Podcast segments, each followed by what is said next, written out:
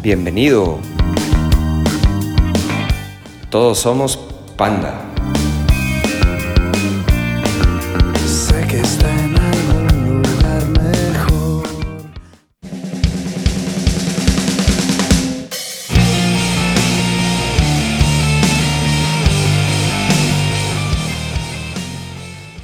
Que ha habido a toda la banda que nos está escuchando por medio de Spotify exclusivamente con este podcast. Tenemos un par de grandes invitados. Bueno, otra vez tres invitados. Acá nuestro floor manager Maracas. Este, Krusty. y el genio detrás del diseño de Panda, el señor Mario Videgaray, aquí con nosotros. Bienvenido, Mario. Hola. Muchas gracias, muchas gracias. Para los que no saben, Mario fue el, el creador de prácticamente todos los artes de pandas, Los logos, los artes de tipografías, artes de discos y toda la cosa. camisetas, calcomanías. Exacto. Entonces nos dio la oportunidad de, de venir a acompañarnos este día para que nos platique, no más o menos, todo el show de cómo, cuándo y dónde y por qué sucedió lo que sucedió con Panda y que con su estilo marcó literalmente una década de arte en México y Latinoamérica. Entonces, ¿qué onda, Mario? ¿Cómo, cómo estás, Mario?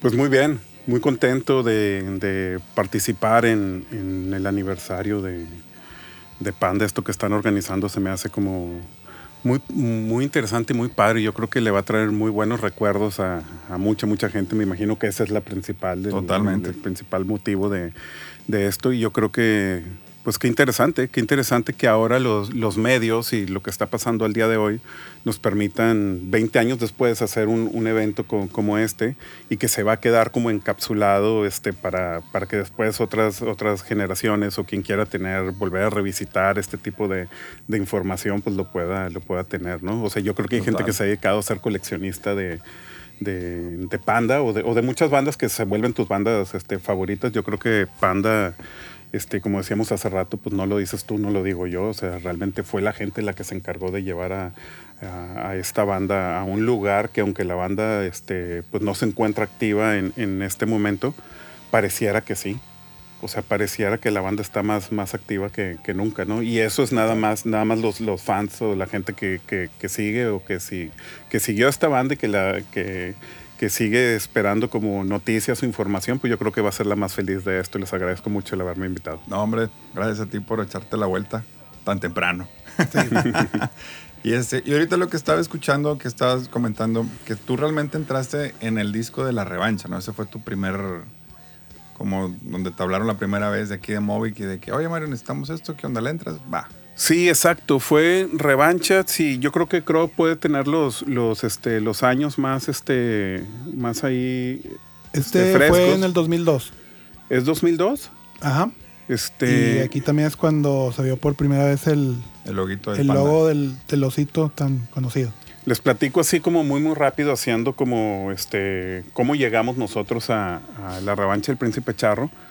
Este haciendo un poco de recapitulación, yo tengo tengo un estudio de diseño ¿Cómo que se llama? se llama Arte Tobogán. Arte Tobogán. Arte Tobogán, el cual desde 1900, que será 97 aproximadamente empezamos a producir. Desde el 97 produje bajo mi nombre como Mario como Mario Videgaray y diseñaba este lo que eran las carátulas de los demo tapes, en ese entonces era todavía cassette. Las bandas sacaban algo que le llamaban demo tapes, que realmente no eran demo tapes, porque siento yo, porque el, como que el concepto de demo tape era hacer un demo para llevarlo a las disqueras. Y la Claro. verdad es que el movimiento en ese entonces de lo que la escena que estaba pasando en Monterrey no hacía esos demos para llevarlos a disqueras. Realmente nadie iba al, al DF a dejar ese Claro, demo a una era disquera. para vender era para la amigos. mesa de merch, este, Sí. de alguna forma, ¿no? Entonces, este, bueno, pues empecé desde el 97 diseñando los tapes de bandas que, que eran las, las bandas de la escena en ese entonces. Me tocó trabajar para, para La Última de Lucas, trabajé para, para Pasto, este, trabajé para Sino Trust, para, trabajé para, para Crack. Este, y era, ¿Y tú cuántos años tenías en ese entonces, 97? pues yo creo que, fíjate, yo soy del 72, entonces, ¿qué serían? ¿25? 25 años aproximadamente. Salí de la carrera de, de 20, Dos, como de tres. 22, 23 aproximadamente. Ya. Y este, pero estando todavía en la carrera empecé, empecé con mi, con mi trabajo de, de- de diseño, te digo, con la última de Lucas. Y a partir de, a partir de eso se viene, por ejemplo, ya la etapa del 97, cuando aproximadamente cuando viene toda la firma de, de algunas bandas, de, de toda esa escena que ya tenía un rato, este, viene la firma de, de Control Machete. Este, había yo trabajado para la última de Lucas, había trabajado para Pasto, que eran las bandas de tanto de Toy como de este, como de Pato, de- en el caso de, de Control.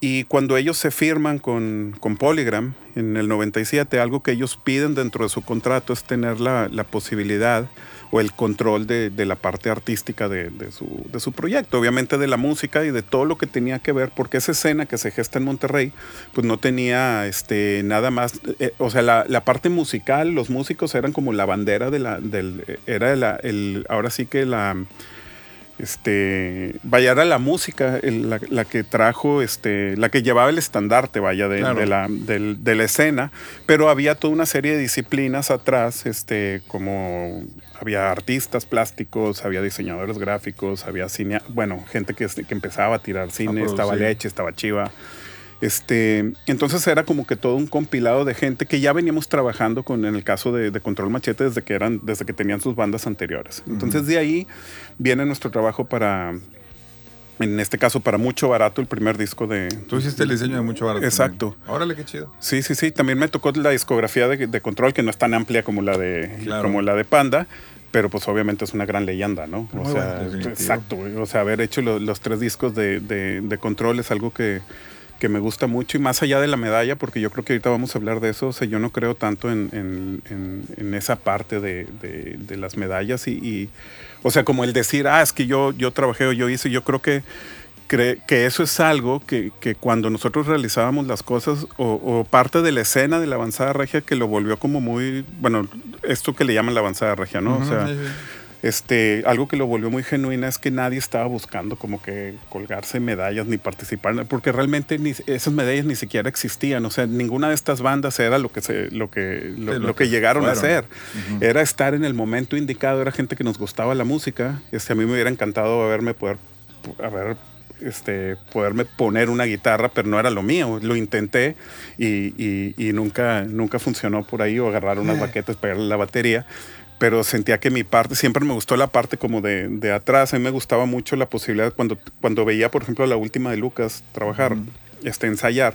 Me gustaba mucho lo que pasaba como que en el, en el cuarto de ensayo, el que alguien llegaba como con... Eso es lo que más me gusta como de, la parte del formato de, de las bandas y de la música. La Como en un cuarto se empieza a generar toda una magia. O sea, puede llegar un guitarrista con, con un riff, el baterista empieza a proponer cosas, el bajista. creativa. Y toda esa parte, todo lo que se gestaba en los ensayos era lo que era donde yo decía, yo quiero participar como en esa parte. Entonces, Claro. este, me toca trabajar eh, este, esos discos, trabajo el, el- el mucho barato de control, hago el, el- me toca hacer el armado, la, la dirección de arte de, del Aquamoch, de Plastilina Ujú, Moch, lo claro. hizo Aldo Chaparro. Y me tocó hacer toda la parte de la formación gráfica de ese disco, el diseño editorial. Este, y a raíz de eso, pues empezamos a, a hacer algunas, algunas piezas ahí de, de diseño ya para las bandas que se empezaban a firmar con, con transnacionales. Y ahí es cuando me habla Movic aproximadamente como el 2001, este, 2002, para invitarme a, a un proyecto de una banda que, que ellos ya tenían este, firmada y que ya tenía un disco. La banda era Panda, o sea, nosotros no, no, la, no la conocíamos. Escuchábamos, obviamente había radio, este, el radio era la, la- la manera en que podías escuchar como, Claro. como la música, había las estaciones, sabíamos que había una, eh, la D99 en ese, en ese entonces, pues, este, que creo que está vigente act- fecha, sí, actualmente, claro. está, está vigente, y hacían, no sé si era con D99, pero habían varias como este, estaciones de radio con las cuales hicieron algunas promociones de que... Sí, sí. Sí, siempre estamos buscando por dónde, por dónde hacer algo. Meter la cuchara. Exacto. Sí, sí, donde fuera tocamos. Entonces, vaya, la banda sonaba, pero no estaba tanto como en nuestro radar, o sea, sabíamos Sí, no, no, que... Todavía no era mainstream, pues. Es, exacto. Y, y recibimos una llamada. Nosotros ya teníamos el estudio. A partir del 2000, dejo de firmar yo en el estudio como Mario Videgaray por empezar a firmar como Arte Tobogán. Este. y recibimos una llamada en el estudio de parte de, de Movic, ¿Ya, ya se llamaba Movic en entonces, yo creo Sí, que sí, que ¿no? sí, Por- ya, porque estaban en Cabra. Sí, sí, sí. Sí. De parte de Movic Records para invitarnos a, este, a participar en, en el arte de, de su disco. Entonces tuvimos una, una junta con, con Kiko, con Kiko Lobo de, de, de Movic, y, este, y me platicaba pues, que había visto nuestro trabajo, obviamente, en, en discos este, anteriores y que estaba buscando la manera de formar un, un equipo para una banda a la cual le estaba apostando, ahora sí que el Todo. todo por el todo. Y, este, y nos invitó a trabajar en, en la revancha del, del Príncipe Charro. Entonces, bueno, hasta ahí es como la intro de, de cómo llego y no sé, Ah, creo, si quieres platicar algo ya de... Sí, Bueno, no, pues este, se me hace muy, muy importante el arte de este disco. Bueno, el arte de la banda. Desde que llegaste, la verdad fue como. Este, la banda se, se disparó, por así decir. Porque recuerdo que cuando hicieron este el logo del, del osito, el que todo el mundo conoce, este llegaste, creo que tú llegaste una propuesta de que, ah, ¿por qué no hacer de que un logo como para que se pueda poner de que en toda, en en todas partes de la ciudad, como pósters, en un carro pusieron de que los logos y, o sea, que nada más saliera el logo sin el nombre, Claro. el, el puro sitio. Y se, o sea, se empezó a hacer como muy conocido de que el, el, el logo este. El pan- la cara del Y- pandita. Sí, o sea, y como que ya le empezó a dar como más, más onda a la banda, por así decir.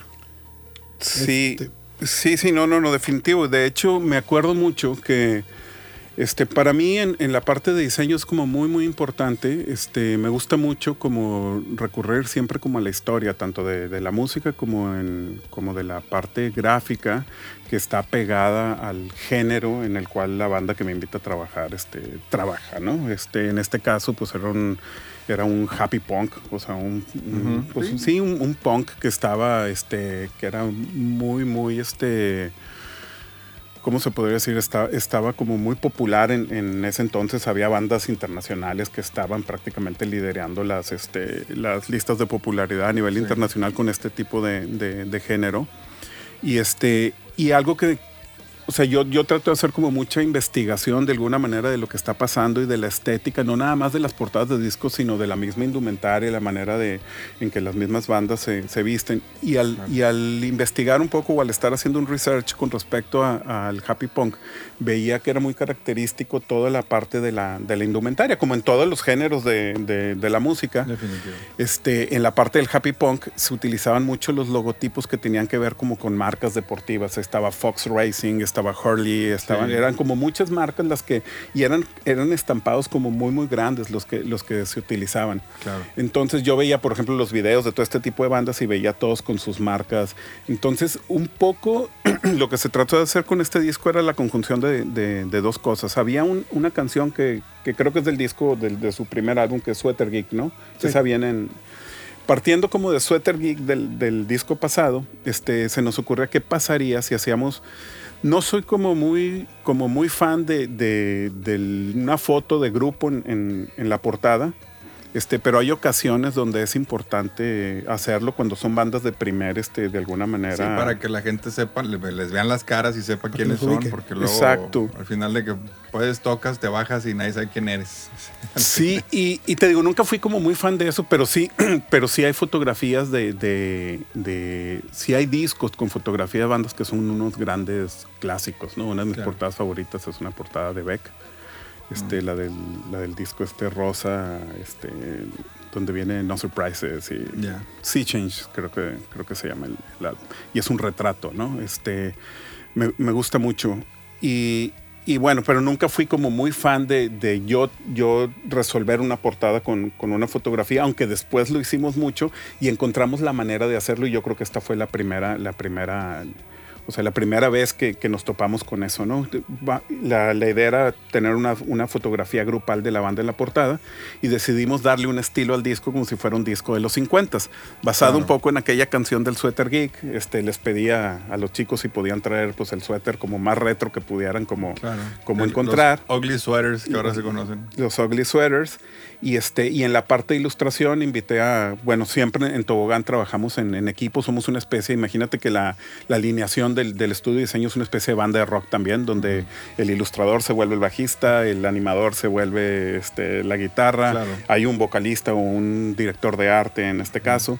Y este, las ilustraciones corrieron a cargo de, de Sergio Moreno. Le pedí a Sergio que se saliera de la parte digital y que nos fuéramos a prácticamente acrílicos o Órale, qué bien. como, como se hubiera hecho en, el- en, en En ese, entonces, entonces. en ese entonces, ¿no? Entonces la idea era que, que el estilo gráfico pareciera de los de los 50, pero eso iba a ser nada más para la, para la tapa del, del álbum, ¿no? O sea, el álbum iba a ser a los 50, pero más allá de eso, yo creo que la banda necesitaba una identidad. Entonces, al, te digo, regresando a esto de las marcas, de, Ajá. se me hacía como bi- bien interesante ver la posibilidad de poder hacer un logo que pudiera ser que pudiera parecer de este tipo como, como de marcas este como deportivas y que pudiera como trascender. En ese entonces yo hablaba de trascender durante la duración del disco no durante lo que duraba este Claro, porque el, no el ciclo del, el ciclo de- del, del álbum. Obviamente, este, pues eso es historia, ¿no? Se volvió cultura Sí, pop pues. y lo que yo pensaba que, que durara el, el ciclo de un álbum Exacto. se convirtió en un, en un logo que, que a la fecha, este, vaya, no lo digo yo, este, se convirtió en... en- Se siguen vendiendo playeras con ese logo. exacto, ¿no? O sea, es, este- es una cosa muy bonita. Sí, sí, sí. Cuando fuimos a, a México, al DF, de las primeras veces, este, nos tocó que íbamos en la camioneta y había un chavo con una camiseta, o sea, con el logo de Panda. Y este, y Blas, que andaba con nosotros en ese entonces, este, Era la personal ventana- manager. Ajá, bajó la ventana y le dijo de que, oye, este, mira, aquí vienen los de Panda. Y el güey de que, ¿qué? Los de Panda. Y el güey, no, no, no, como que no entendió. Y de que los de la camiseta, de que, ¿por qué compraste esa camiseta? De que, ah, pues es que me gustó el, el osito. Exacto. ¿Y no sabes quién es Panda? De que no.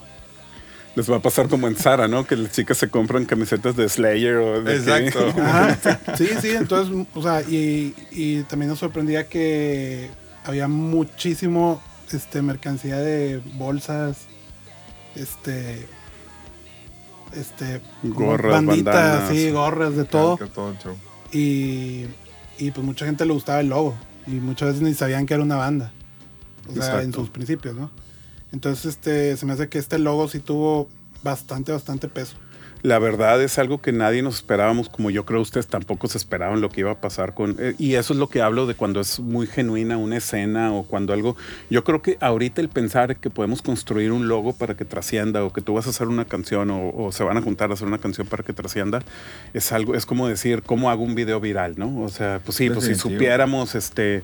Yo creo que la única receta que, que- que yo creo que, que es lo que tuvo esto es, es este el hacer las cosas de una manera como bien, bien honestas y, son- y sin un desinterés de cualquier tipo, sino el tratar de hacer este ni siquiera tu mejor trabajo posible, o sea, hacer, hacer lo que es, pues es una cuestión de sentimientos, ¿no? Es esa parte que hablaba ahorita de, de la investigación, de, de no querer hacer, porque yo creo que hacer ahorita un logo, pues ¿qué te implica? O sea, hay un poco esa parte ahorita de que, ah, hazme un logo, bueno, pues entras a, a generar una tipografía o agarras una tipografía, la modificas, pero hasta dónde ese logo puede tener un storytelling o puede tener algo que realmente haga como un link emocional. Este, yo creo que, yo creo que un, cualquiera de los logos de Panda y obviamente comandado por este, está lleno de recuerdos cuando alguien, cuando, cuando lo ven. Ya deja tú para lo- la gente que estuvimos atrás en la parte de la producción o que fuimos asignados a Ujú. construir esto vía nuestro trabajo, pero yo creo que para la gente que lo recibió de alguna manera, el que pagó por, el que pagó por, por este disco, obviamente, y,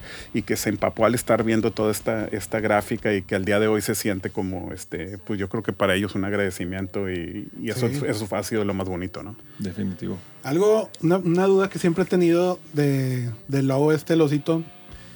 No sé si haya sido adrede o no, o qué onda, pero pues ya ves que, que la cara de las personas, o sea, la mitad de la cara es diferente a la otra mitad. O sea, Sí, que no sea simétrico, pues. Ajá, o sea, todo el mundo tiene su- sus mitades diferentes. Y una vez se me ocurrió, no sé por qué, que dije, ah, déjame ver si el logo tiene Simetría. simetría. Y haz de cuenta que lo doblé, así, ¡piu! Ujú. y resulta que no. O sea... No es este, simétrico. No es simétrico. Entonces dije, ah, eso está muy orgánico, A ver. ¿sabes? No sé si ha sido adrede o no. Este, Pero la, la verdad, te debo confesar que tengo, tengo TOC así de que bien fuerte, güey. O sea, este, o sí, ¿no? Así de que fuertísimo.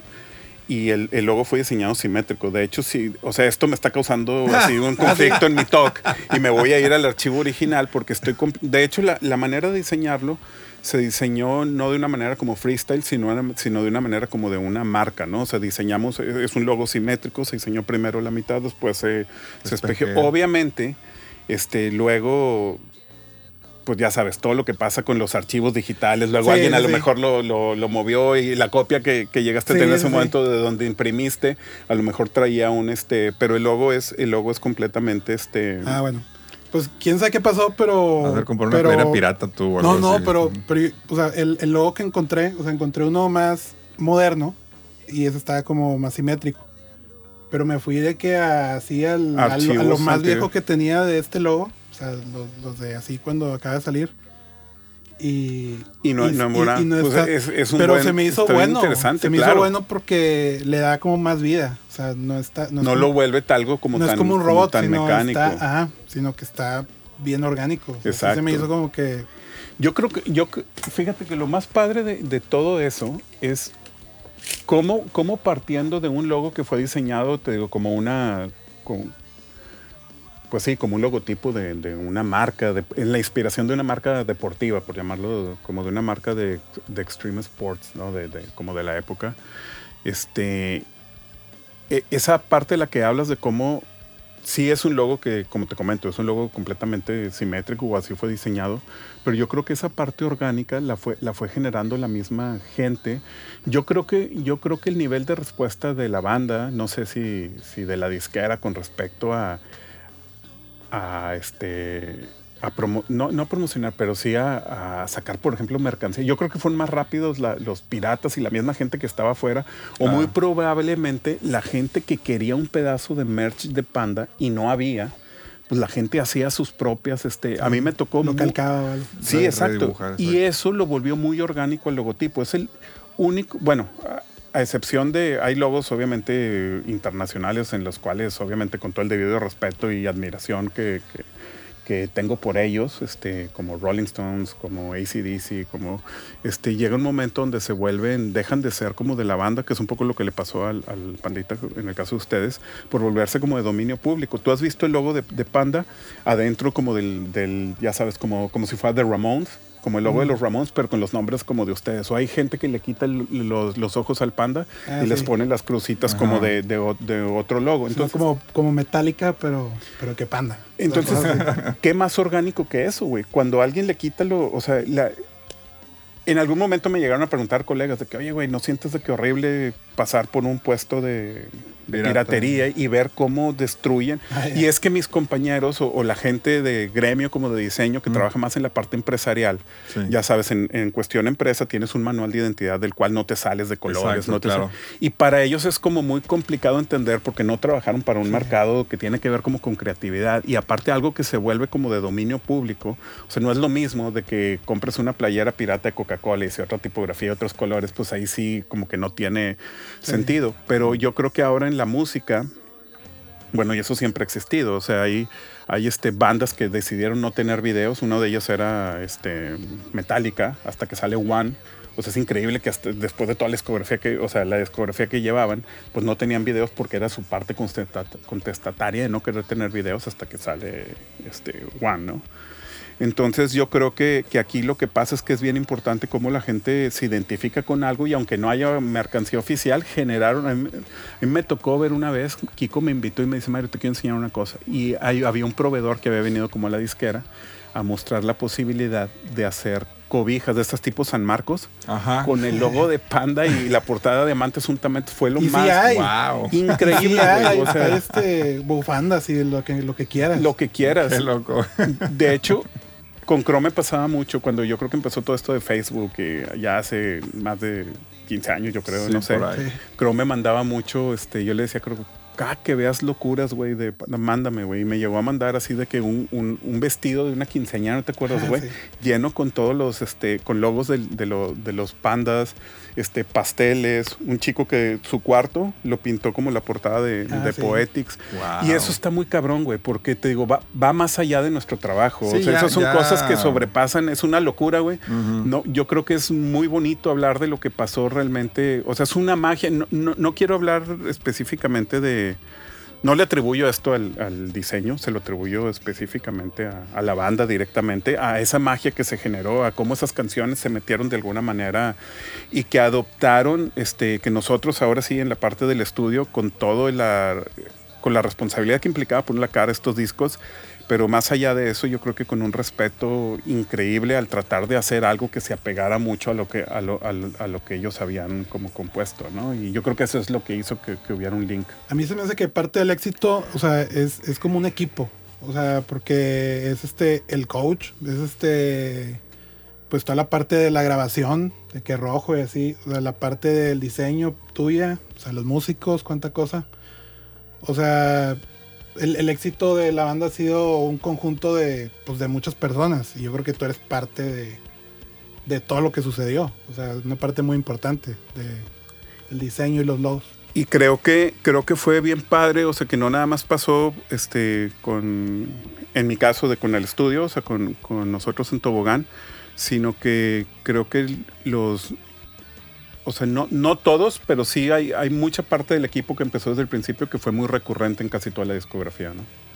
Y que eso habla mucho también de cómo armas este, un equipo de trabajo con el cual te sientes como, como muy a gusto y el cual este, pues se reinventa también, porque yo creo que esa era parte importante de- del trabajo y no porque fuera algo que lo viéramos en las juntas, o sea, que dijéramos, este disco no se debe parecer a...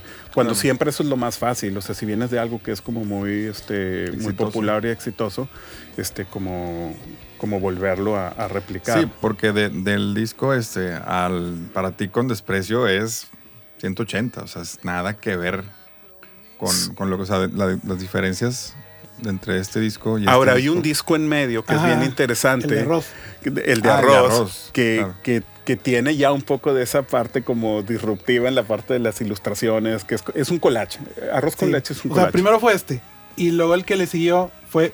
Fue la, volviste a hacer la, el- la el arte de- reedición la de- reedición de, del Arroz de con arroz Leche. con leche. Ok, la cronología de Panda en cuestión de discos es primero arroz con leche, Sí, sí. en un disco que nosotros, que nosotros no sí, trabajamos. el, lo del- tra- el osito morado. un- es un osito como de mercurio, ¿no? Es un, Sí, un- sí, sí. como un- una pieza medio- digital, un medio raro. 3D, Sí. este, que, que ese, por información que me, que me dio Kiko, lo había generado una agencia que creo que hacía como multimedia en ese entonces, como edición de video en, en finales de los 90, principios de 2000 que se llamaba Vías Comunicación, si mal no recuerdo. Sí. Eran amigos de Kiko, Kiko se acercó con ellos. Ellos no hacían como artes, pero hacían gráfica digital.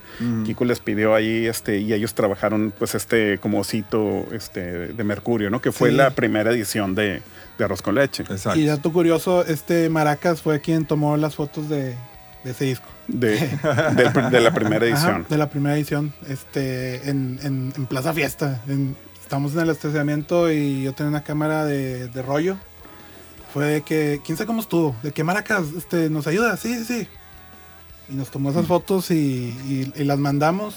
Y de ahí agarraron para hacer el arte de ese disco. Ya vale, ahí viene Maracas. Son las fotos que salen ahí. Toda la historia. Maracas fue el fotógrafo. ¿Ahí bien o qué? Este, Parece que sí, viene Viene corriendo. Bueno, y. Ah, bueno, entonces fue ese arte, ¿no? Sí, bueno, este, dentro de su cronología, el primero es, es arroz con leche. Después nos llaman, lo que platicamos ahorita, ¿no? Nos llama, nos llama Movic para hacer este, el Príncipe Charro. Y a partir de Príncipe Charro, yo creo que empieza a pasar algo bien importante con, con esta banda. Este, Arroz con Leche movió algunos este, sentimientos de algunas gentes aquí. Empezaron, la banda empezó a, a hacer algo de ruido. Se hace este segundo disco y creo que ahí a nivel local, de una forma como muy de guerrilla marketing, que es algo que, que, que siempre... Que eso es de las, yo creo que de las anécdotas más increíbles y de las cosas que más me ha gustado en cuanto a la historia de Panda, este, haber participado, yo creo que en la promoción de este álbum, porque fue, ahora sí entra de lo que decíamos de las, de las radiodifusoras locales que se juntaron, les dieron, pues ahora sí que el voto de confianza, porque pues en ese entonces era las únicas bandas que, que se tocaban, pues era lo que venía de disqueras y pues, Claro. como, como ha funcionado la radio por, por años, ¿no? y, el, y el abrirse a bandas como Independientes. independientes Ajá. era algo como muy complicado. Y me acuerdo que una vez en una junta como de estrategia, que, que ahorita podríamos decir junta de marketing, en ese entonces era juntarnos entre amigos, eh, encabezados Kiko convocaba estas juntas y decían, ¿qué podemos hacer? O sea, ¿qué podemos hacer para promocionar a Panda? Me decía- y me acuerdo que Kiko tira una idea sobre este, estos camiones urbanos que son rotulados. Este, de- dice, pues vamos a rotular unos camiones y decir el lanzamiento. Entonces habla para preguntar cuánto cuesta la rotulación de ciertos camiones y el que anden.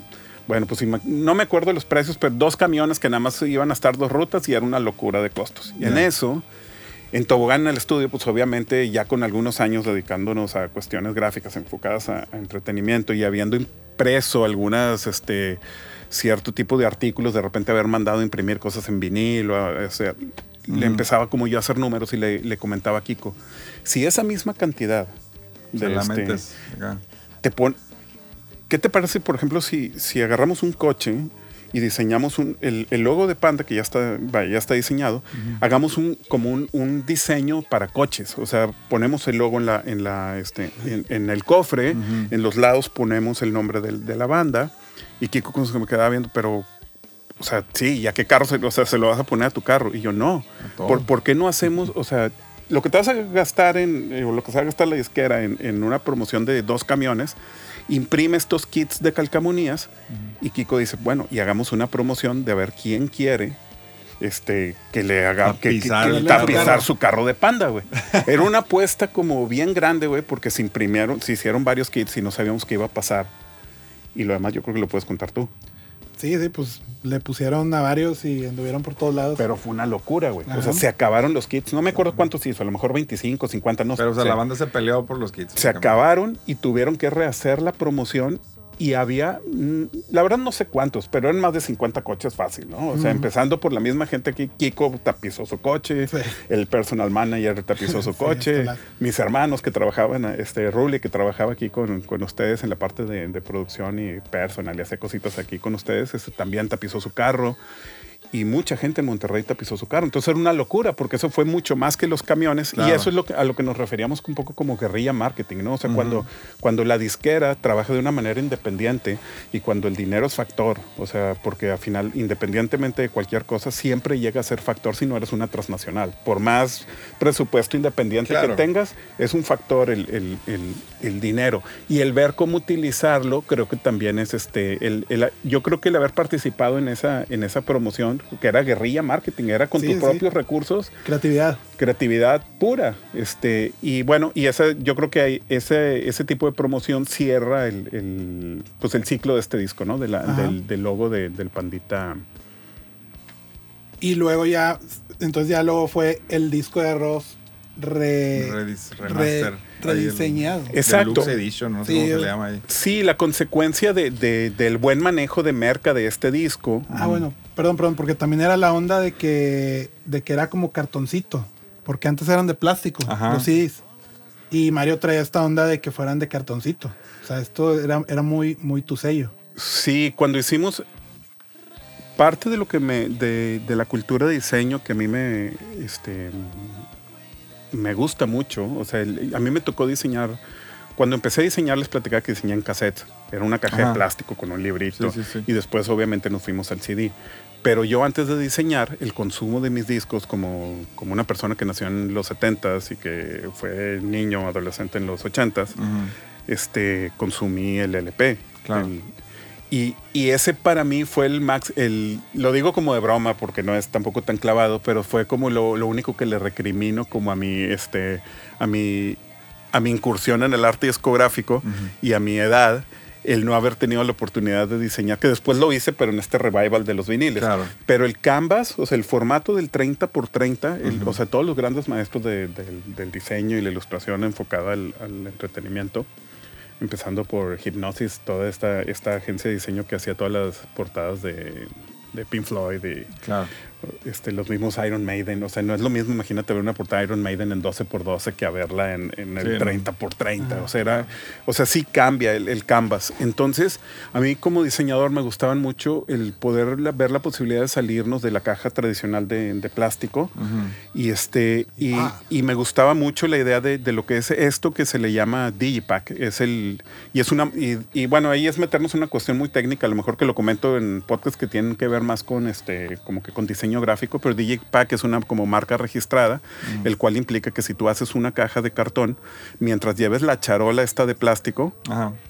esta charola está patentada, es la que se pega. Eso es cualquier forma que tenga tu, tu empaque, mientras lleve esa charola, automáticamente lo vuelve un digipack. Esto es lo que, lo que tiene como el La como, patente. como la patente, ¿no? Entonces lo que implica, eh, lo que implicaba eso, eran muy pocos discos los que llegaban a tener esto, porque para las disqueras era salirse de, imagínate las disqueras transnacionales en ese entonces compraban las cajas de plástico por millares, Sí, ¿no? claro, toneladas. Exacto. Y hacer este tipo de, de- de discos es una eh, era más artesanal porque se imprimen a una sola pieza. Es una sola Ajá. pieza impresa, Sí, luego se va doblando. se dobla. pero se- no lo dobla una máquina, lo Ah, doblan personas. O sea, ¿por, por qué? Porque lleva como un llevan unos silicones especiales que es lo que va Ah, este. aquí. Ajá. Y los van a dar cuenta que. Entonces, eso, el que sea un proceso manual, lo volvía obviamente muy caro contra un proceso Sí, es un, automatizado. un costo mucho más alto. Y las, dis- las grandes disqueras pues le hacían este tipo de, de- de discos a Alejandro Fernández, a Luis Miguel, a gente Al que, top. que- al top. Y cuando, cuando este Kiko me invita a trabajar con esto, le, le propongo la posibilidad de darle una, este, pues sí, este, tratar de personalizar un poco más. Y no era nada más utilizar un formato porque es más caro. A mí realmente la parte como de los, de los materiales, siento No, que pues es- está más chido. Claro, y, y dentro de la parte técnica que se, se vuelve como muy importante en la parte de, de diseño, yo siento que el cartón, a mí se me hace muy, muy- lo que se me hace muy interesante es que este tipo de discos, si no los cuidas, se empiezan a deteriorar. Es cartón que se empieza, Claro, o sea, lo abres sí. mucho y empieza, pero eso también se me hace bien bonito. Es como unas, es como unas botas de estas, Sí, es sí. como unas Dr. Martens, ¿no? Ajá. Yo creo que están más chingonas cuando, cuando están todas madreadas y Sí, sí. que cuando y- Amoldadas. amoldadas, ajá, pero también cuando están raspadas y cuando están sí, le da es- onda. le da mucho implica el uso, Exacto. implica implica el, cariño de tenerlo. Como los instrumentos igual, ¿no? Que sacan una guitarra que la ves con dos, tres golpes, media raspada, de desgastada, pero le da Con carácter. Exacto. Tiene sí. como, como mucho carácter. Y bueno, a lo que iba con este tipo de formato es que lo que te permite el cartón, y ya lo habíamos visto porque ya había diseñado en- para ese entonces, mi primera incursión en Digipack había sido Artillería Pesada Presenta, el segundo disco de- Claro, de, de control. Control. Ahí, ahí Universal nos dio, obviamente por lo que había pasado con mucho barato, Sí, son- se fueron Na- y, te y- gástate todo. y eso fue una locura porque hicimos un digipack de cuatro caras, muy parecido a este. El de control tenía un booklet interno.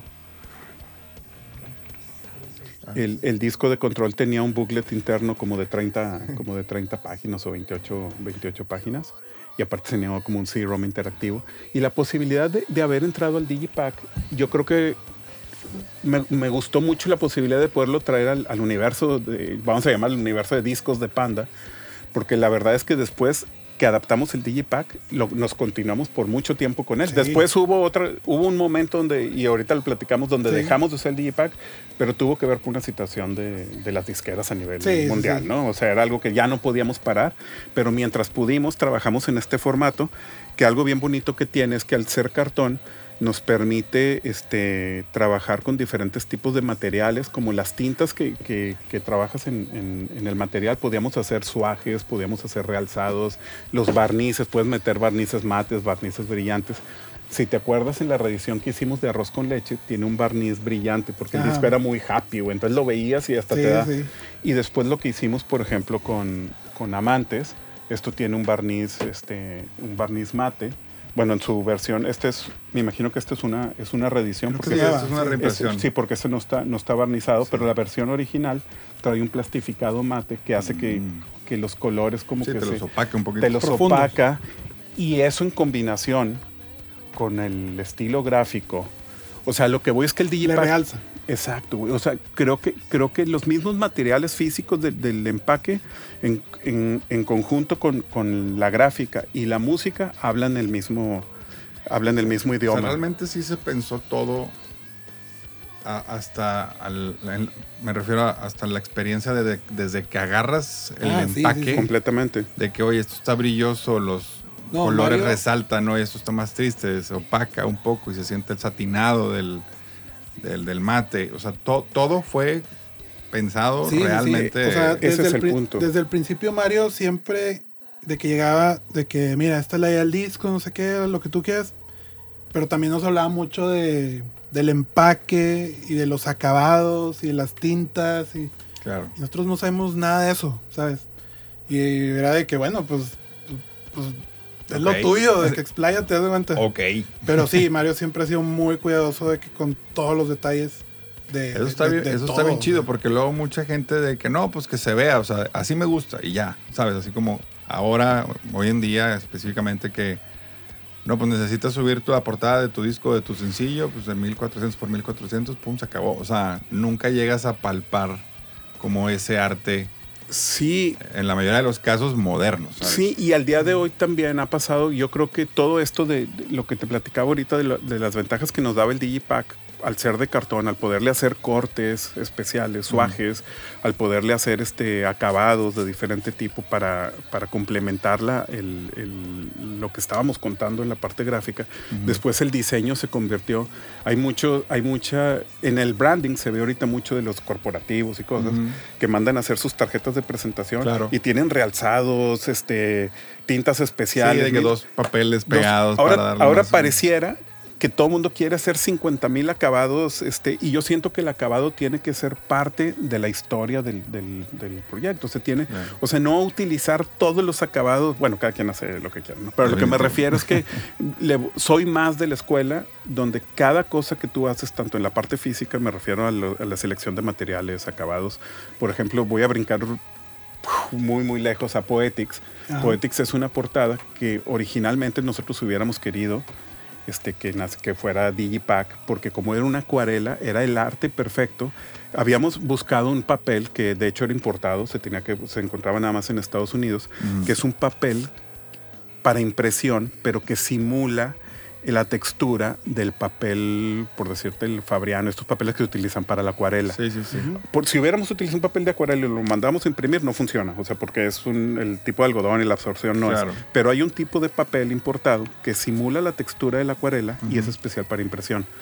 Imprimir Poetics en ese papel era el sueño, güey. O sea, porque parecía que cada uno era un original. O sea, no podías distinguir. Claro, como una litografía. Parecía que era una acuarela, que el, Sí, que el acuarelista te lo había hecho directamente Uy, no pudimos por cuestiones ya de, de lo que estaba pasando en la historia de la música al nivel. Era, era una locura realmente hacer un Digipack. De, entonces lo que hicimos fue hacer una edición especial de Ajá. Poetics que tenía un sleeve, o sea, sí, una, o sea, una que tenía una cosa que lo ponías así, chup, y, y, y si era de. Y ese sí tenía la textura Era como, como de... la fundita. ahí tengo uno. Era la fundita, exacto.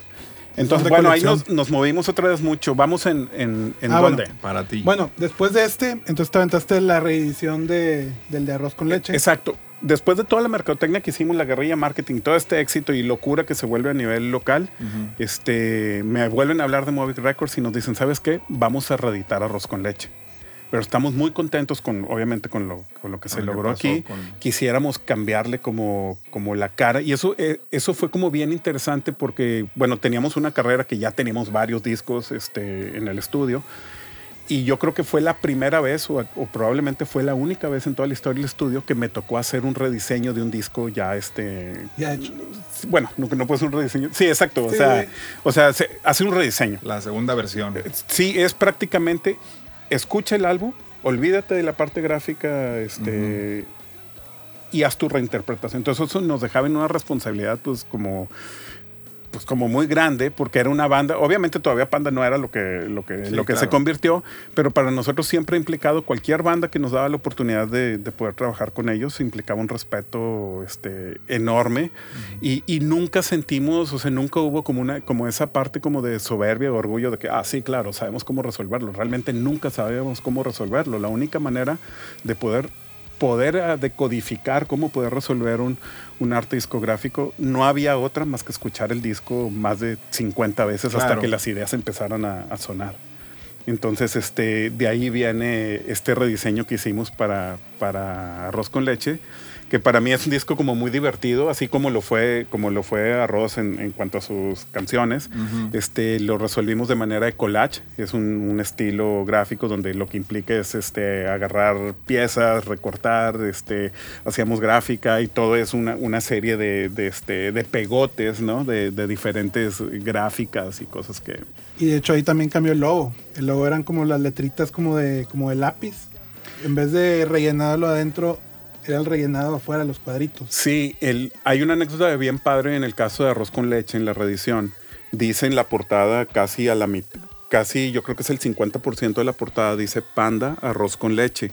Y esa tipografía, el font, para toda la gente de diseño que esté ahí medio clavado con la onda de, de tipografías, hay diferentes, bueno, ya, ya al día de hoy hay muchas tipografías, la- lo que le llaman ahora las Google Fonts y todas estas fonts que están ahí digitales, que están abiertas como para que todo el mundo hay muchas tipografías también gratuitas en, en internet, pero también hay muchas casas tipográficas, que es una rama, la la- el diseño tipográfico es una rama del diseño muy poco explorada en, en México. Sí hay gente que se dedica a ello, pero, pero no como hay diseñadores este, de branding, es como el médico general y la especialidad, ¿no? Claro. O sea, lo- la gente que diseña tipografía. Este, y hay casas tipográficas a nivel mundial, incluyendo en México también, este, que se dedican a hacer fonts y a venderlos. Este, sí. Y eso le da una exclusividad, obviamente, a tu proyecto, porque pues, no es- todo el es mundo. tu font, así. Es tu font. Y hay gente que te hace las fonts custom y hay gente que te vende las fonts que cualquiera las puede comprar, pero pues tienen este. Vaya, tiene un costo que, que implica el, el que las puedas utilizar.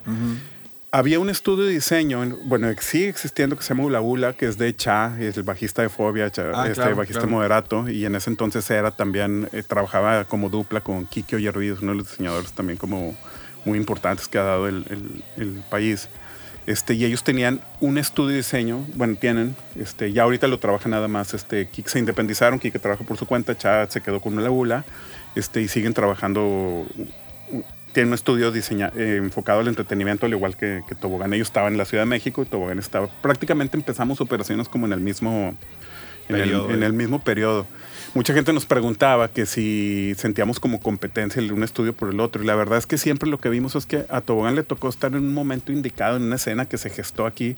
Y había mucho trabajo en Monterrey. Y ellos, imagínate en la Ciudad de México, con todas las disqueras allá. Y aparte, Cha siendo bajista de una banda firmada en de disquera, pues Fobia, la aparte, de fobia la tenían increíble y aparte de siendo un tipo bien talentoso, bien simpático, este, pues imagínate la- las ventajas de, este, de, de trabajo, me refiero, o sea, las posibilidades de De poder... estar allá también en ese momento. No, y siendo tan buenos como, como, como lo siguen siendo hasta el día de hoy, pues obviamente sus posibilidades de trabajo. Y Tobogán siendo una, también pues un estudio prácticamente chiquititito, que en un principio era, era nada más yo, este, pero con dentro de una escena, en medio de una, de una escena, este, Sí, la, tome- la tormenta perfecta. ¿no? era la tormenta perfecta. Entonces lo que pasó ahí es que, bueno, a lo que voy con, con- con lo de con lo de mm, Ula Ula tiene que ver con que Cha me envía un correo a, varios colegas en- de, de todo el país, de estudios de diseño, que teníamos como, en, en ese entonces era común que había muchos como que congresos de diseño en, en el país.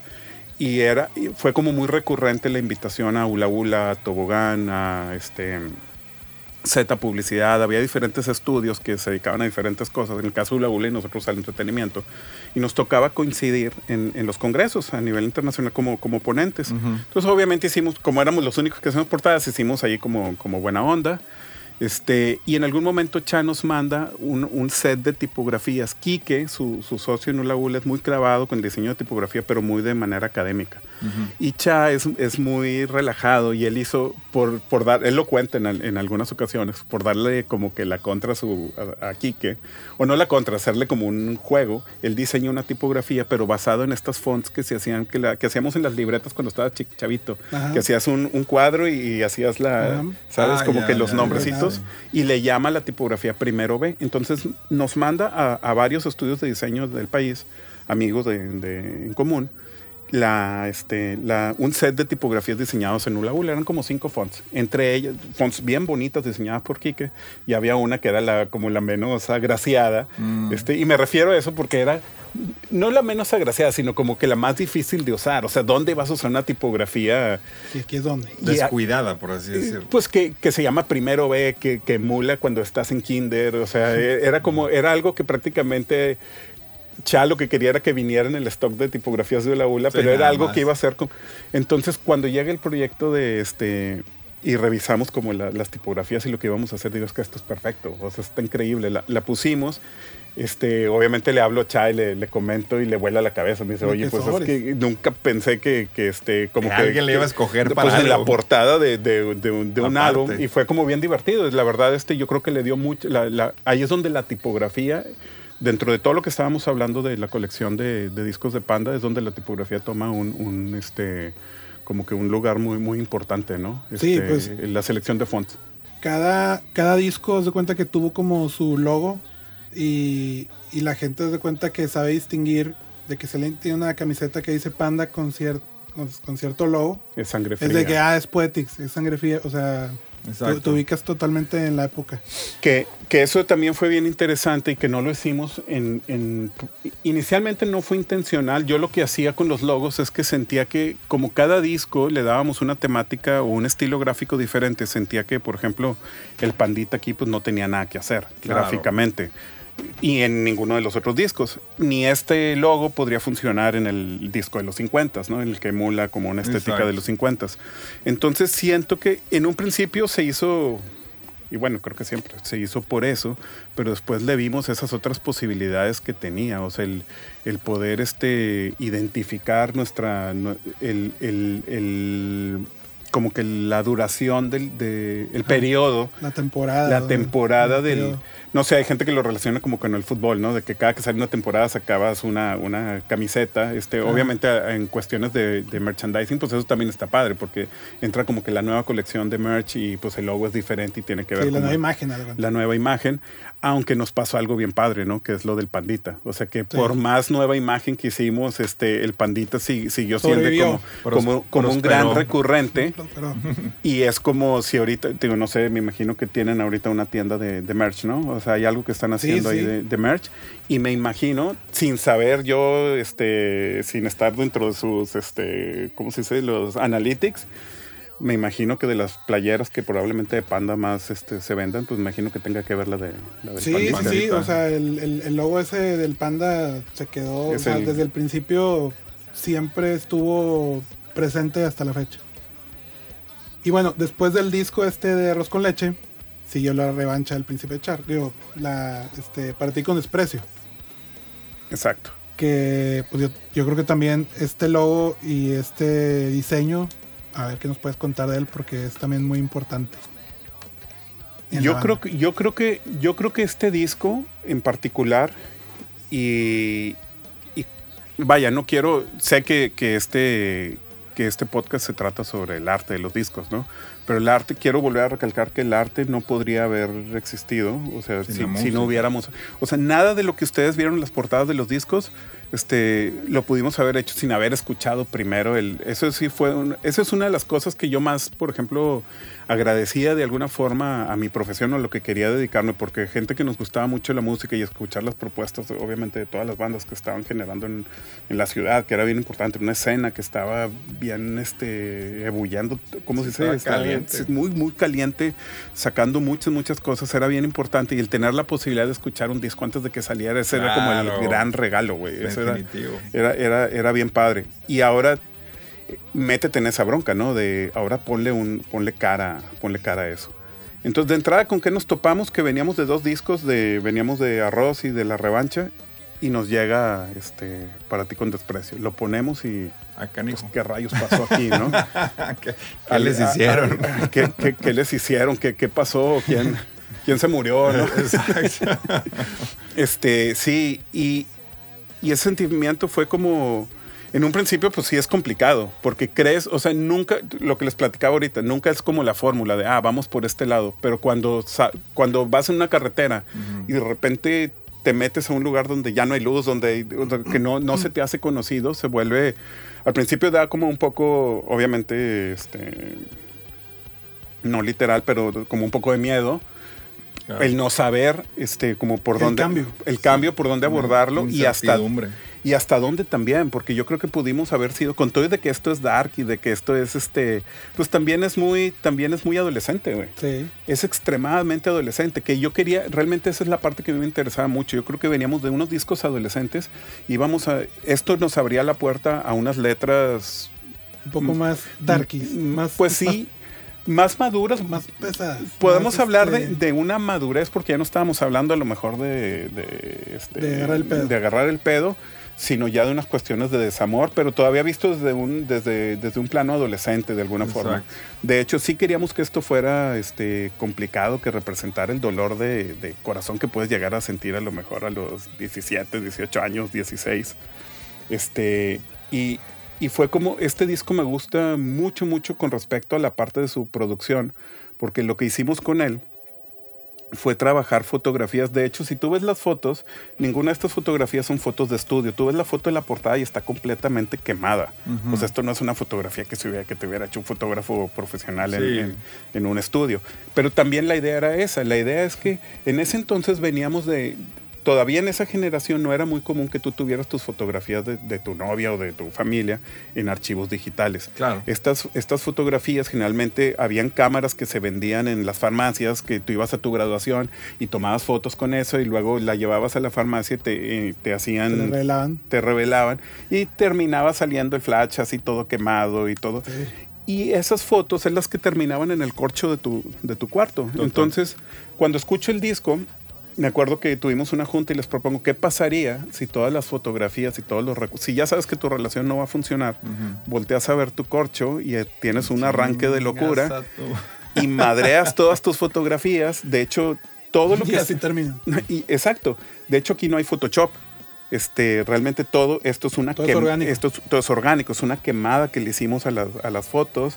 Este, conseguimos toda una colección de, de fotografías reales, o sea, de que tenían que ver con, con- con una persona este, que, que tenía esta colección de fotos. Y hicimos toda, toda esta parte, son rayadas con, con plumas, son de repente hay una serie de calcamonías que pegábamos encima. Este, y prácticamente se vuelve eso. Es, es como bien interesante porque Pero todo fue pensado, o sea, me refiero a, a cada, a cada movimiento, a cada rayón, a cada calca, ¿fue pensado o fue de métele odio así para ver qué sale? yo creo que si hubiera sido pensado no podría haber salido este, o sea, lo que queríamos era emular la qué pasaría en un momento de desesperación cuando tú estás De enojo realmente lo que sea. Sí, sí. Si yo hubiera trabajado estas piezas a como lo dicta como mi este ahora sí que los cánones del diseño pues no hubieran, o sea, no hay equilibrio, no hay este empatía en los colores, si te fijas está completamente saturado, o sea, no hay como o sea, tienes que realmente poner atención para, para ver cada una de las piezas porque no hay como una separación de color. Cosa que en diseño alguien como muy purista te podría decir, esto es todo lo que no debes hacer en diseño. Cuando la idea es que esto no pareciera el trabajo de un diseñador gráfico, sino una persona que está dolida completamente y que puede parecer desde lo que decíamos ahorita, este, un arranque de, de- de- de mal viaje de un adolescente hasta también como que el board de un psycho, ¿no? O sea, este, Pero lo chido es de que le pudiste dar un orden a todo ese desorden, ¿sabes? O sea, todo la verdad queda muy bien. Sí, exacto. Este, creo que creo que el disco hacía mucha justicia al- y luego yo creo que es bien padre porque creo que a partir de este disco es donde a mí me ha tocado mucho este ver o ver cómo se ha desarrollado toda la lo que tiene que ver, por ejemplo, con toda esa mística o magia que hay atrás de cada cosa que, que componían en Panda, de las letras, este, donde empieza la gente a suponer teorías de que esta letra tiene que ver a lo mejor con esto. Claro, O- inclusive hasta de la chava de la foto, según yo era de que no, es que yo escuché que es de la, la exnovia de, Pepe o de Es- exactamente, Ricky. o sea, ¿sabes? Y eso, y, y esa mística está, está increíble, güey. Está Claro. increíble. Es como las películas de Tarantino, güey. O sea, ¿qué había en el, en el maletín de Marcellus Wallace? Ah, exacto. Hay quien dice que era el alma de, de Marcellus, que porque no sé dónde se hace una, o sea, un- una referencia que en un portafolio con, con una luz muy brillante Ajá. está el alma de las personas. Ahí dicen que, que porque Marcellus tenía atrás un, un curita y dicen que según esto el alma se Sí. extrae por, por el cuello.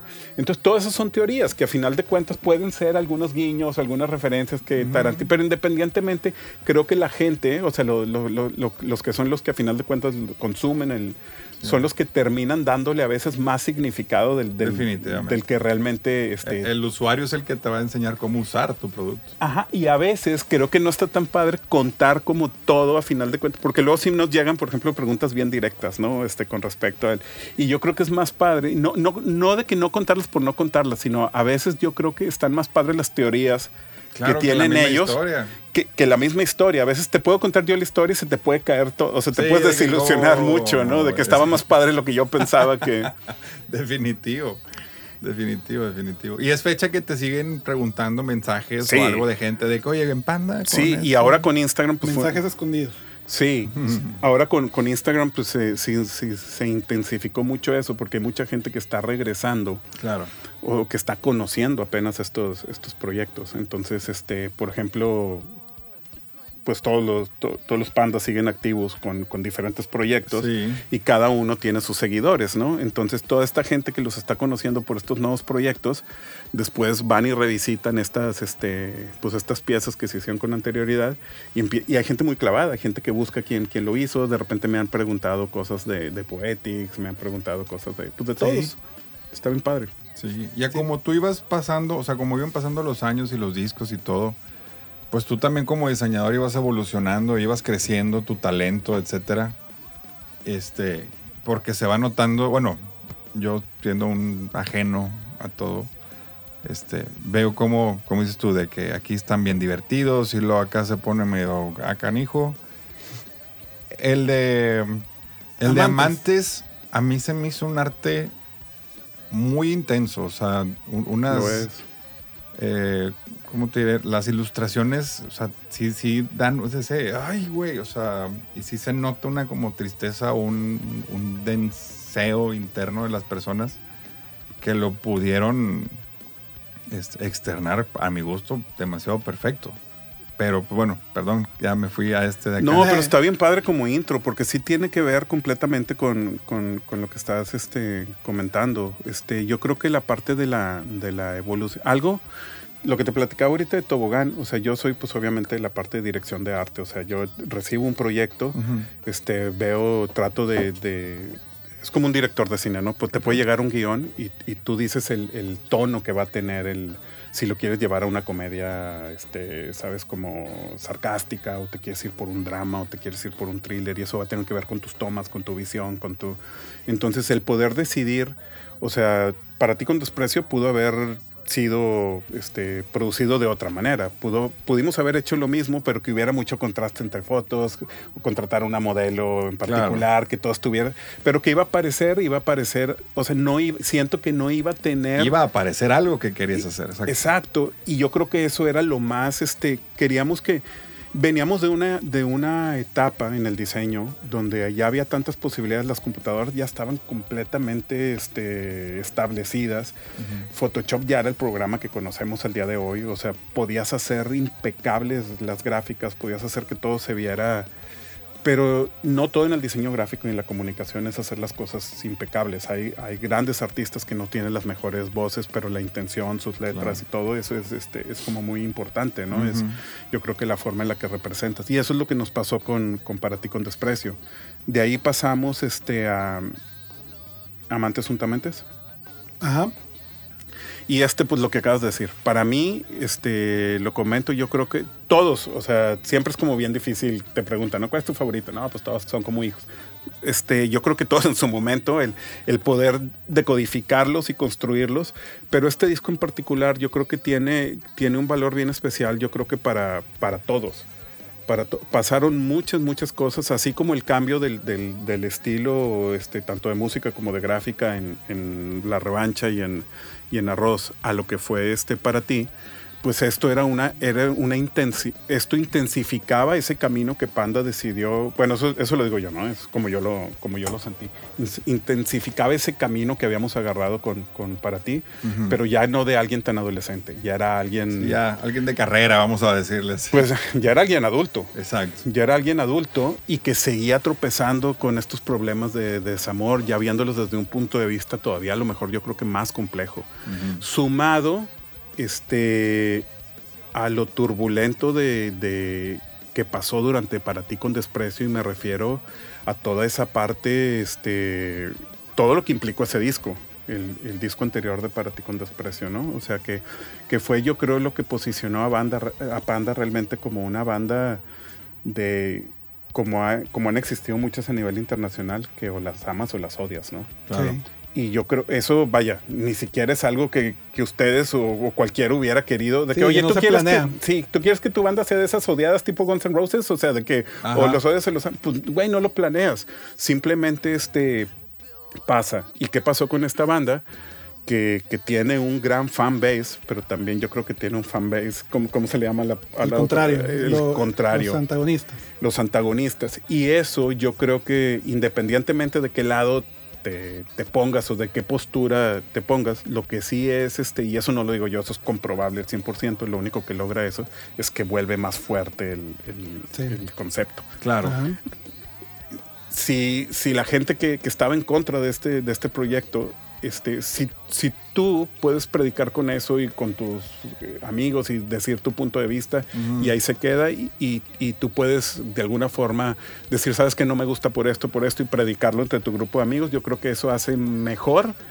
eh, O sea, haciéndolo de poquito en poquito, a que exponerlo de una manera masiva en redes sociales, porque eso lo único que hace Es es, una bomba. generar una bomba y Ah. hacer generar todo lo contrario de tu hate hacia y eso creo que fue lo que lo que pasa con Panda más sin embargo nadie veíamos eso como del lado de que sí que hablen para o sea siempre como quiera digo eso nunca lo platiqué yo con ustedes pero porque sentía un gran respeto por todo eso que estaba pasando y me imagino que, que ha de ser muy desgastante. A lo mejor ahorita ya estás más allá del bien o del mal. Si alguien te pone un mal viaje, en, en- pues ahorita ya qué, güey. Sí. Sí, pues, Pero en ese entonces, cuando está empezando las cosas, la edad que, te- que teníamos y están empezando este, a pasar cosas y te empiezan a tirar, yo creo que fue en un momento como bien difícil de no saber este, qué pedo, güey, por qué está pasando esto. O sea, tampoco Sí. quieres ser el odiado de la fiesta, güey. O sea, sí, sí. Y, y más allá de eso, este, te digo, no, no estoy hablando de cosas como muy específicas, sino de una situación que todo el mundo sabe que pasó, o sea, de esta polarización. Mm. Yo siento que el, de- el hacer este disco era un gran reto, hacerlo dentro de ese, dentro de eso que estaba pasando y toda esa, esa connotación que había Claro. en medios, en gente y todo, poder salir con un álbum Y tan rápido. Sí, y poder salir con un álbum que realmente tampoco, te digo, no fue algo que, que yo lo escuché de ellos. Este, el decir, ah, vamos a sacar un disco para cerrar bocas. O sea, no, no, jamás lo escuché. Pero el día que llegó este disco a, a- a Tobogán para poderlo, para empezarlo a trabajar, sí, sí, sí me di la, sí me di cuenta que fue un disco que estaba hecho con toda la mano. O sea, Sí. no digo que los demás no, pero siento que en este disco había un esfuerzo pero en medio de una tormenta. Y, y eso, eso es lo que tratamos de representar gráficamente, haciendo otra vez una recapitulación a cómo trabajamos en el estudio. En Tobogán trabajamos en equipo. Hacemos equipos de trabajo donde se intervienen diferentes disciplinas, ¿no? El diseño gráfico, la ilustración, la fotografía. Y en ese, para este proyecto trabajamos con, con un ilustrador que estuvo de residente un tiempo en Tobogán que se llama Beto Garza. Este, donde me acuerdo que, que para el trabajo de este proyecto, ya fue a partir, fíjate, a partir de los primeros dos discos sí fueron proyectos que, que me invitó Movic directamente y en los cuales yo escuchaba el disco y, y- y decodificábamos el, los- el arroz y el y el y para y la revancha. La revancha. Ajá. A partir de a partir de este de para ti con desprecio en adelante ya hubo un acercamiento. Ya ahí dejamos de ser nada más como este, de que los mandaba la disquera a, pues a platicar mucho, a convertirnos Sí, ya, sí. A, a- a armar como una relación, ¿no? Empezar a, a platicar mucho de los proyectos desde, desde que los estaban. Y a partir, yo creo que fue desde para ti, donde ya empiezo a recibir la llamada, independientemente que Movic este, sabía que, que, que iba a implicar la, la parte de la producción, pues ya me hablaba directamente Pepe, ¿no? O sea, ya era Pepe para... Sí, pues ya se empezó a hacer la amistad. O sea, Se empezó a hacer- Ajá.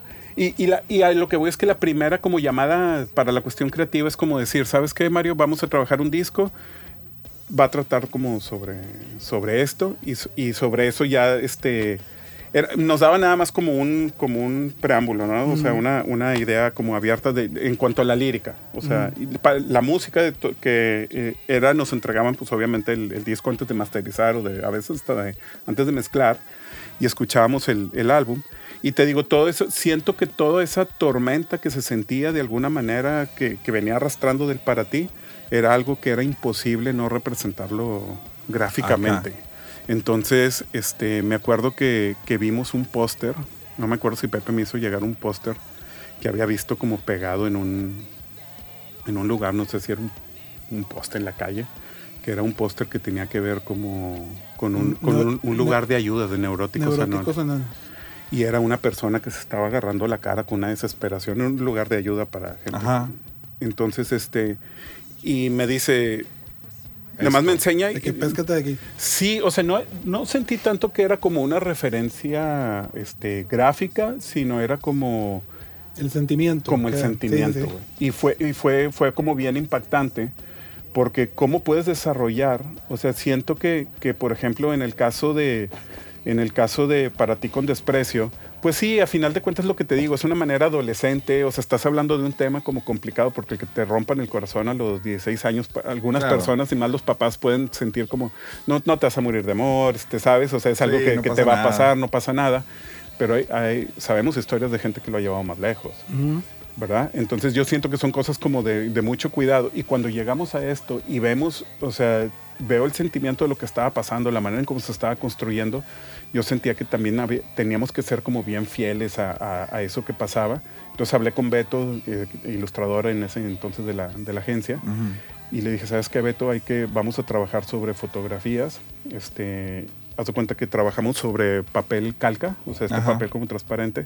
Se trabajó encima como de fotografías. En el formato como en video podría ser como una especie de rotoscopio. Ajá. Pero na- no nada más era rotoscopiar la, la gráfica, sino darle este estilo este, que, lleva, que lleva el disco como de, de trabajo en tramados, ¿no? Que son Ah, ya. como lineal. Beto Sí. se encargó de darle como, como un estilo. Como le llama el woodcut, ¿no? Que le llaman. Exacto, como si fuera una especie de, de grabado, lo cual hacía que se vieran los dibujos. Nos gustaba mucho porque sentíamos que bonitos dentro del formato de la palabra, dentro de la connotación de estética, pues si tú se lo enseñas a, a tu mamá y le dices, Sí, no, mamá, que- te parece, que "Ay, cae pues, feo, está, sí, está claro". muy feo. Pero sentíamos que reflejaba mucho.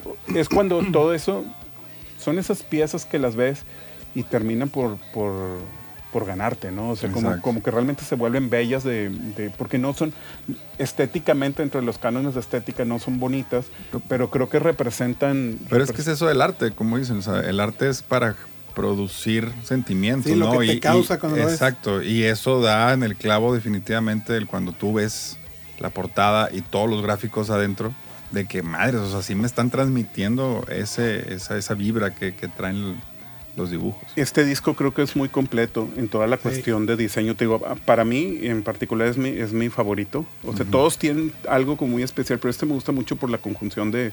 O sea, quiero platicar, bueno, empezamos por la parte gráfica. Toda la parte gráfica, pues obviamente habla del desamor y habla de todas aquellas cosas que terminamos ha- haciendo por amor. O sea, la portada para mí siempre, siempre la veía y siempre me, me- me ponía muy incómodo, más allá de la parte gráfica, como la escena, como el, el- el tratar de reivindicarte ante alguien, ponerte el suéter que jamás te pondrías, llevar la, la flor que jamás fuiste el mayor detallista, Órale. ir a tocar la puerta y que aún así te rechazaran, ha de ser como que un momento Wow. bien, bien difícil. Qué chido. Entonces, todo, todo el disco tiene que ver con eso. Y aparte, lo que, lo que les comentaba ahorita del Digipack, o sea, lo que es el, lo que es el, el empaque, no es nada más la parte gratuita de que, ah, pues es que Digipack es el formato más caro de producir.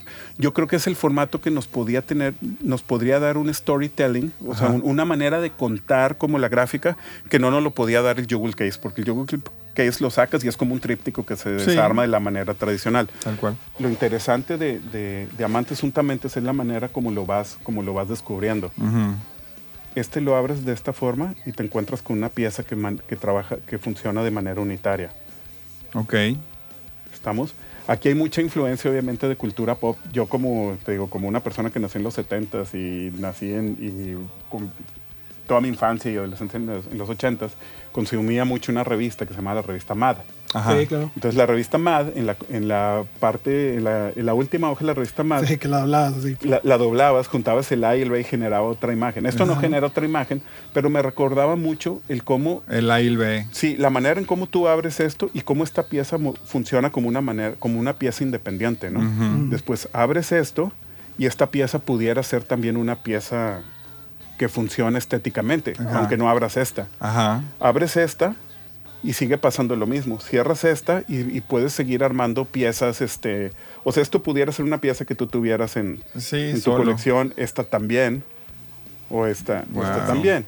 O si empiezas a quitar los discos, te encuentras con más piezas que siguen complementando el... Entonces, toda esa manera eres el de Panda. Aparte, si metíamos una doble, si metíamos una doble charola, porque este disco tra- traía dos, vaya, traía dos Son de seis. Un CD y un, que creo, un DVD. Un DVD, sí. Exacto. Este, si metíamos doble charola, eso lo que iba a implicar es que tuviéramos que hacer un digipack más grueso. Y al momento de hacer un digipack más grueso es complicado porque en ese entonces lo que regía la venta de los discos eran las tiendas de discos Ajá. y las tiendas de discos tienen unos racks donde cabían los discos de manera unitaria. Ah, entonces si le ponías la charola ya no iban a no caber. caben. no cabían ahí y automáticamente te pasaban a la esquina de los, de los Ah. box sets. Ah. Y nadie quiere estar en la Donde esquina no de es los... enfrente de la Sí, tienda. no, ni Nadie quiere estar en los box sets. Como diseñador tienes la posibilidad de, de sí, desarrollar toda la idea, plasmarla y mandar a imprimir. Pero también hay muchas cosas, hay cuestiones como técnicas que hay que tomar en cuenta y cosas que tienen que ver ya con la parte de, de mercateo, distribución del producto. Y, y eso es lo que mucha gente luego dice, no, es que a mí nomás me gusta la parte de- del diseño, no me interesa meter, pues sí, pero si estas partes son, bien, pues son, son realmente las que hacen realidad y las que a final de cuentas, si, a lo que me refiero es que si hubiéramos puesto una doble charola, hay, hay manera de hacer digipacks dobles, donde pones otra charola para poner el otro disco, pero eso lo que implica es que el canto del, del álbum se hace más grueso. Exacto.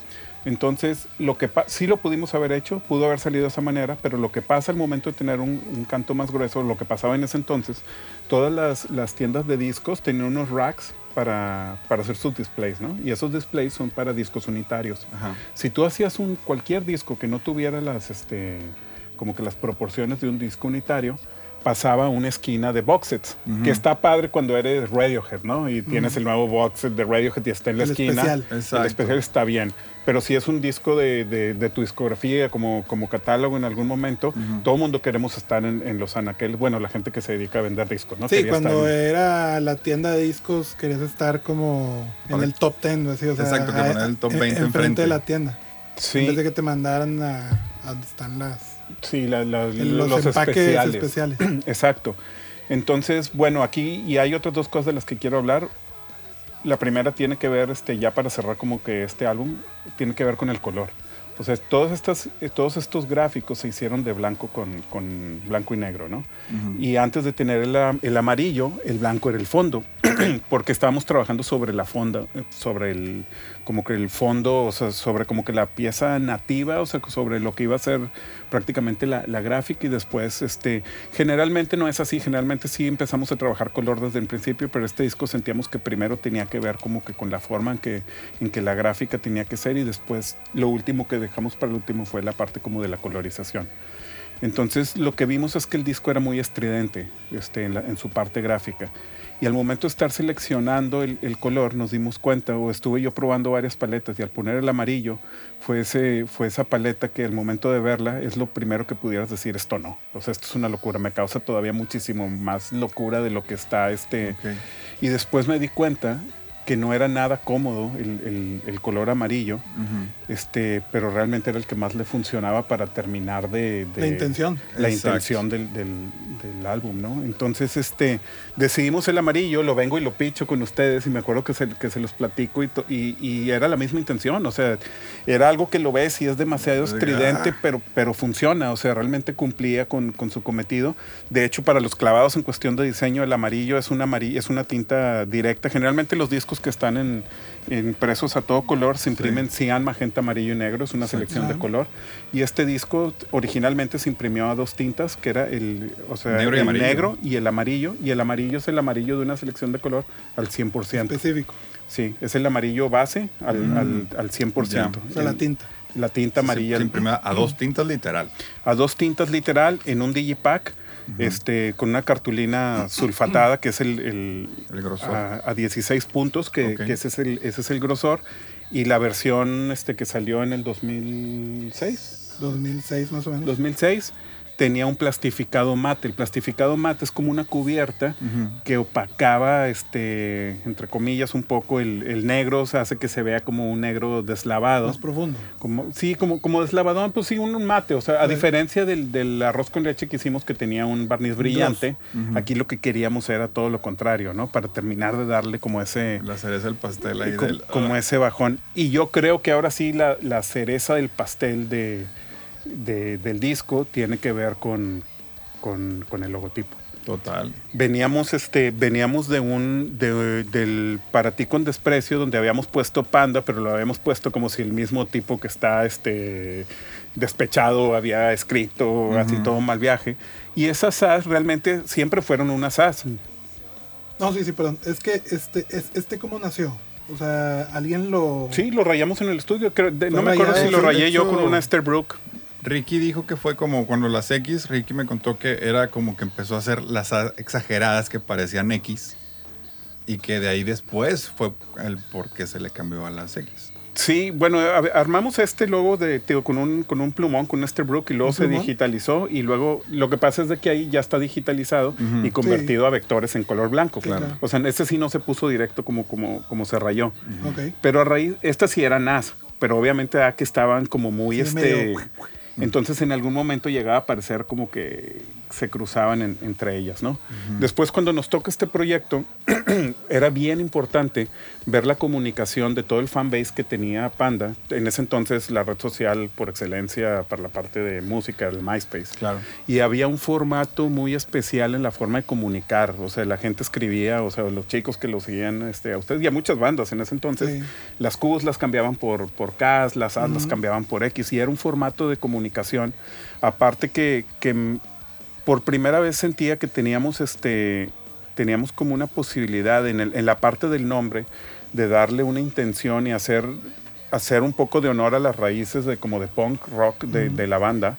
Este veníamos de un nombre que se llama panda que, que de alguna forma el- el- la, la primera connotación que te da es hacia un animalito que Una, un animal así felpudo. felpudo que, que dicen que es muy violento y muy y muy este cómo se dice como este agresivo Te ataca tiernamente. Exacto, pero cuando lo ves es como, cuando lo ves es como muy bonito. Y ya habíamos hecho un logo que, que hacía rel- relación o, o directamente como a eso. Ah, Quería de alguna forma llevar, a, llevar la, la gráfica de Panda en, en su logo a, a que tuviera una reminiscencia más o, o que te remitiera directamente como estas bandas del punk rock tipo NoFX, MXPX y todo eso de, con, con, X.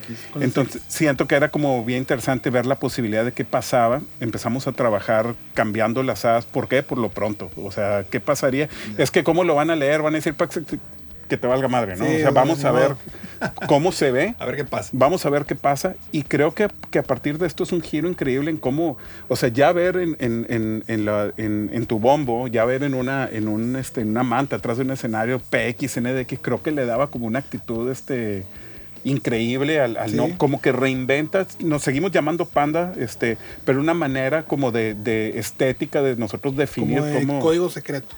Exacto. decir. De decir dentro de, o sea, nuestros fans saben que estas X este, son As y no tenemos que explicarlo. Ni siquiera salió la gente a decir, "Pixel de-", o los que más batallaban era un güey en MTV o en Sí, Telehit. de alguien que... que- no conocía la banda de que, "Pix, ¿qué, qué es esto? Que, O la banda que también se hace llamar pues, eh, Pixel Dexon, pero se dice Panda. De que Sí. güey es Panda. Siempre, Exacto. siempre fue Panda. Siempre así, Solo claro. a partir de este disco se escribe con X. ¿no? Que creo también que fue parte de, de- volvemos a, como tú, a la tormenta perfecta que se hizo en el momento justo con el equipo justo, que en ese disco justamente fue donde se, se- donde la banda ya, o sea, del éxito que traía de Para ti con desprecio, se afianzó ese éxito con el Amantes y que al mismo tiempo vino a caer junto con las X y hace cuenta que embonó perfecto y, y vámonos hasta arriba, ¿no? Y de ahí en para adelante pues ya es historia. como un cambio. Sí, el cambio, exacto. Sí, creo que este disco, este, en la parte de realización, como de concepto, todo lo que implica el momento, lo que decíamos ahorita de esa tormenta que, o sea, el hacer un disco, construir un disco en medio de esa tormenta, a, a- a la edad que tenían, Claro. con el internet como estaba, con toda esta polarización de cosas, o sea, ¿quién te enseña a manejar algo así, güey? O sea, yo creo que, te digo, ni siquiera yo que estaba atrás de una computadora y este, de alguna manera, ¿cómo se dice? Como dirigiendo un equipo de, de- de trabajo, haciendo la Claro. parte gráfica, pues no estábamos nosotros adelante como ellos, que eran los que les tocaba los catorrazos. Exacto. Y él era, y él era una, a lo Literal. mejor, que te recibieran a lo mejor súper amable en, en una entrevista de radio y a los dos minutos de esa entrevista se, vol- Ah, se sí. convertía en una locura, ¿no? En, en algo que, Claro. ¿qué rayos está pasando? Claro. Y yo creo que ese disco representa muy bien toda esa parte donde veníamos. Te digo, a mí mi favorito en- Y como concepto y como todo, o sea, de- o sea, como viéndole toda la historia de cómo se fue formando y cómo viniste a decir así como, ay, no, no a callar bocas, digamos, pero así como a donde Pan- Pa- Panda puso el pie fuerte. Es lo de callar bocas, sí, este, es lo que te digo. O sea, realmente nunca, no, nunca yo escuché eso por parte de la banda, pero cuando yo escucho este disco, siento que este disco iba a dejar a lo mejor como muy claro a quien realmente quisiera abrir un poco su, este, porque ya sabes, cuando tú odias algo y, estás bajo esa bandera y todos tus amigos están, pues saques lo que saques, Sí, te, ya, te vas a, que te vas a mira cómo respira este güey, Sí, bien gacho. exacto, está bien gacho y siempre va a estar gacho. Pero yo creo que el dártela, y en Tobogán nos pasó lo mismo. Hoy estamos hablando de Panda. En Tobogán tuvimos la oportunidad de trabajar con Tatiana, con Brujería, Mm. con Moenia, con Hatch, con Jair, con Pesado, con Celso Piña. O sea, y, ca- y cada que llegaron esta- estos artistas con nosotros, en algunos casos no teníamos un acercamiento, hablo en el caso de Hatch, en el caso de Moenia, a, a- a su música. O sea, sabíamos obviamente quiénes son porque pues, por algo estaban ahí, era, eran Obviamente. proyectos muy, muy importantes, pero nunca, no eran el tipo de música que, que escuchábamos en, en el estudio, que nos habíamos dado la oportunidad. Cuando llegan estos proyectos al estudio y te das la oportunidad de escucharlos, yo creo que todo artista tiene algo, tiene algo que decir y por más banal o por más que se te haga alguna cosa, siempre hay algo de lo cual te puedes agarrar para ampliar la expresión este, como artística, ¿no? Entonces creo que, que este disco no era ese caso, era una banda que ya era un viejo conocido de nosotros. Estábamos viendo todo lo que le estaba pasando a la banda y prácticamente lo estábamos sintiendo de, de primera mano. Y yo creo que si ellos, si en ese momento ellos hubieran tenido la oportunidad de dibujar, yo creo que hubieran dibujado así. Sí. Qué chido. Algo que también ahorita me estaba acordando es de que, digo, a- aquí no viene en, en- en el arte del disco, pero esta X, así con las como banderitas, no sé cómo Sí. se digan, Son como unas serifas que salen ahí. Ajá. este, se empezó a hacer mucho, se empezó a hacer como, como el logo de Panda. O sea, la gente que em- empezaron de que los piratas de sí, a hacer camisetas de que nada más con esa X. Es que los piratas fueron muy rápidos, güey. Mucho Sí. más rápidos que, que cualquiera de, de los Normalmente son- involucrados. siempre son así. Este, y más porque nosotros, bueno, creo que, bueno, yo como, como una agencia externa que después por mucho tiempo prácticamente fungí como la, como la agencia de casa en los proyectos de, de Movic, Claro. este, pero a final de cuentas siendo una, una agencia outsourcing, ¿no?